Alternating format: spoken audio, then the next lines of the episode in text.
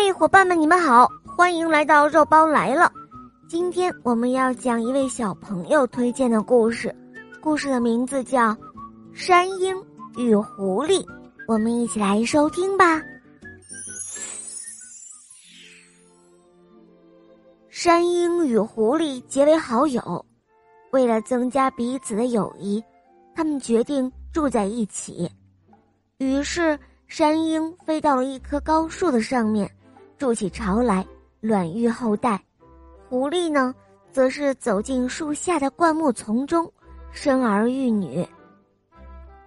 有一天，狐狸出去觅食，山鹰也正好没有了食物，它便飞入灌木丛中，把幼小的狐狸抢走了，与雏鹰一起饱餐了一顿。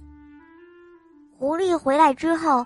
知道这事儿是山鹰所为，他为儿女的死感到悲痛，而最令他悲痛的是现在无法报仇，因为他是走兽，只能够在地上跑，不能去追逐会飞的鸟儿。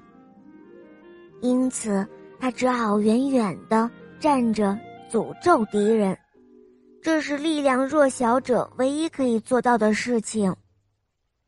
不久后，山鹰背信弃义的罪行也受到了严惩。有一次，一些人在野外杀羊祭神，山鹰飞了下去，从祭坛上抓起了带着火的羊肉，带回自己的巢穴里。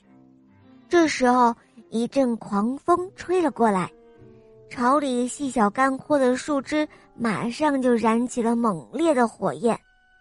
那些羽毛未丰的雏鹰也被烧死了，并且从树上掉了下来。